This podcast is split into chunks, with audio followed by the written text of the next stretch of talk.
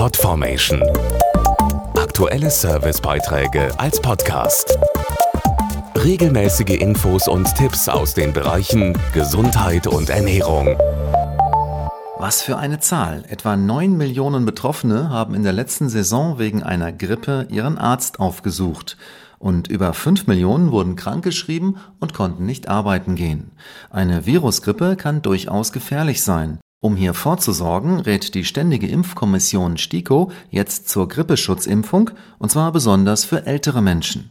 Sie kostet jedes Jahr tausende Menschen das Leben, die Grippe. Besonders häufig sind über 60-Jährige betroffen. Warum, erklärt der Mediziner Dr. Andreas Leischka. Mit zunehmendem Alter verliert das Immunsystem an Leistungskraft. Auch chronische Erkrankungen wie zum Beispiel Herz-Kreislauf-Erkrankungen, Atemwegserkrankungen oder Diabetes können die Anfälligkeit erhöhen und den Verlauf einer Grippe verschlimmern. So steigt zum Beispiel bei Herz-Kreislauf-Patienten das Risiko für einen Herzinfarkt um das Dreifache. Deshalb ist die Grippeimpfung für Menschen ab 60 und für chronisch Kranke so wichtig. Außerdem sollten sich auch medizinisches und Pflegepersonal und Schwangere impfen lassen. Da sich die Grippeviren verändern, muss allerdings auch jedes Jahr neu geimpft werden. Und zwar am besten im Oktober oder November, also rechtzeitig vor Beginn der Grippesaison. Die Kosten für die Grippeimpfung werden allen Krankenversicherten ab 60 Jahren und allen Menschen, die zu den genannten Risikogruppen gehören, erstattet